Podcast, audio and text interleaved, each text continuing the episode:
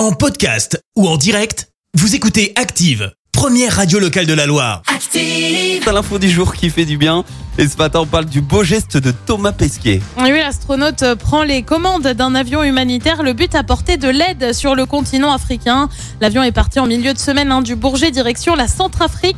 Et oui, Thomas Pesquet a aussi une formation de pilote. C'est pour ça qu'il pouvait euh, piloter l'avion au passage. Incroyable. Il affirme avoir voulu faire quelque chose de plus que juste apporter son soutien verbalement. L'avion d'aviation sans frontières doit en fait livrer des vivres et des médicaments, mais il effectue aussi des évacuations sanitaires pour plus de 120 ONG. Euh, Thomas Pesquet est au passage le parrain de l'association. Merci, vous avez écouté Active Radio, la première radio locale de la Loire. Active.